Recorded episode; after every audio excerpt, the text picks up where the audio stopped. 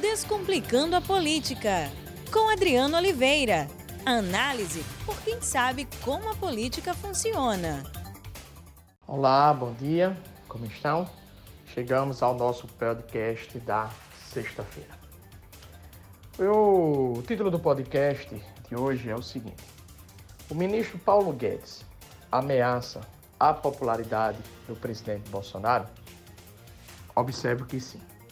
Por quê? Nós não podemos, de modo algum, desprezar algumas boas ideias do ministro da Economia.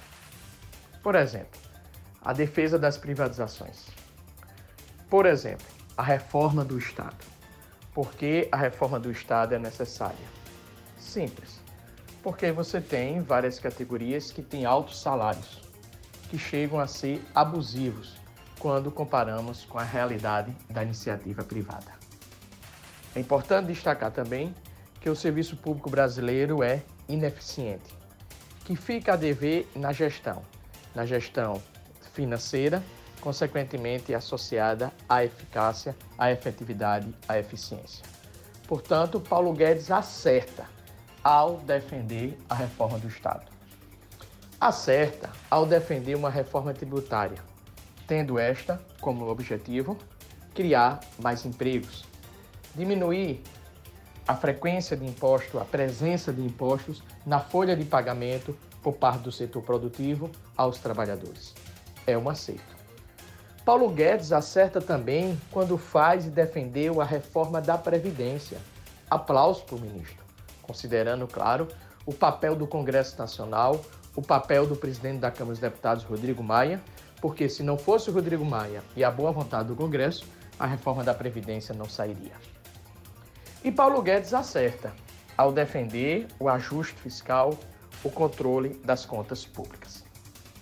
Entretanto, Paulo Guedes erra. E por que erra? Porque ele erra em razão do seu excesso de liberalismo. Paulo Guedes desconsidera a alta desigualdade social presente na sociedade brasileira. Paulo Guedes desconsidera a necessidade de existir políticas de inclusão social para que diversas pessoas pobres possam ser inclusas na economia. Paulo Guedes, ele erra, ele peca quando ele defende o controle orçamentário, mas ele tenta retirar recursos da educação. Sabendo ele, ou não sei se ele sabe, que é necessário a educação para que a educação da base até o ensino superior crie um mercado competitivo crie trabalhadores qualificados e que tenha alta produtividade. Paulo Guedes erra, Paulo Guedes comete o pecado quando defende a capitalização da Previdência, sabendo que o Brasil não tem uma estrutura econômica caracterizada pelo pleno emprego. Isto é, os indivíduos saem hoje do emprego e amanhã não têm emprego, passam um bom tempo procurando emprego e, consequentemente, se eles passam um bom tempo procurando emprego, eles deixam de remunerar a previdência. E se o sistema for capitalizado, eles deixam de incluir recursos na sua previdência capitalizada. E o maior erro de Paulo Guedes, qual é? O maior erro de Paulo Guedes é quando ele fala, ele não verbaliza o termo inclusão social, sabendo, como eu frisei, que o Brasil precisa de inclusão social. E quando eu falo em inclusão social, eu estou dizendo que o Brasil precisa de políticas sociais. Observem atentamente. Paulo Guedes não fala em política social. Paulo Guedes não tem uma agenda social. Paulo Guedes pensou, inclusive, até não reajustar, em nome do equilíbrio fiscal, o salário mínimo, sabendo que o salário mínimo representa um instrumento de amenização da desigualdade social e também representa um instrumento para a inclusão social. Portanto, o excesso de liberalismo de Paulo Guedes, a falta da sua visão de um olhar social para a sociedade brasileira, a sua incapacidade de entender a desigualdade social faz com que ele ameace a popularidade do presidente Bolsonaro. E por quê? Porque você pode ter o controle fiscal, você pode ter os juros reduzidos, como estamos tendo. Você pode ter a inflação controlada e baixa, como o Brasil está tendo, ou seja, um ambiente propício para o desenvolvimento econômico, para a recuperação da economia. Mas, como a realidade tem mostrado, isso não é suficiente. é necessário que o Estado passe a agir. É necessário que o Estado também seja indutor. É necessário que existam políticas sociais. É necessário que o equilíbrio fiscal seja realizado, mas que de modo algum seja desprezado políticas sociais, sabendo que o Brasil precisa de uma agenda social. Então, se o emprego não reagir, se a renda não aumentar, é claro que a população irá reclamar de Bolsonaro. É claro que a popularidade do presidente Bolsonaro poderá ficar estável ou declinar. Em virtude de quê?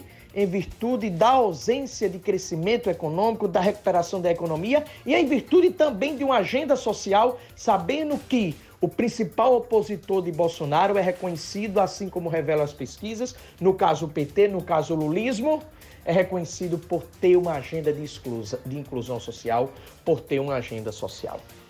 Portanto, Paulo Guedes ameaça sim a popularidade do presidente da República. É possível, inclusive, que na próxima eleição municipal, agora em 2020, a população, os eleitores já mandem um recado para o presidente Bolsonaro. Qual recado? Olha, melhora a economia, porque, como nós fizemos agora nessa eleição de 2020, nós não apoiamos os seus candidatos. Nós não votamos em candidatos apoiados por você, presidente Bolsonaro. Voltamos na oposição. Então, para você ser reeleito, você precisa ter uma, uma, agenda econômica voltada para o crescimento econômico, sim, mas voltado também, concomitantemente, que esse crescimento econômico gere renda, que esse crescimento econômico gere aumento do emprego e gere inclusão social. A agenda ideológica poderá levar Bolsonaro para o segundo turno na eleição presidencial, mas só a agenda ideológica não é garantia de que Bolsonaro vencerá a eleição. Portanto, colegas, a política econômica atual de Paulo Guedes, caracterizada pelo excesso de liberalismo, pela ausência de uma agenda de inclusão social, ameaça sim a popularidade do presidente Bolsonaro. E o presidente Bolsonaro precisa ficar atento, porque eleições estão por vir. Um grande abraço e um bom final de semana. Aproveitem. Descomplicando a política, com Adriano Oliveira. Análise por quem sabe como a política funciona.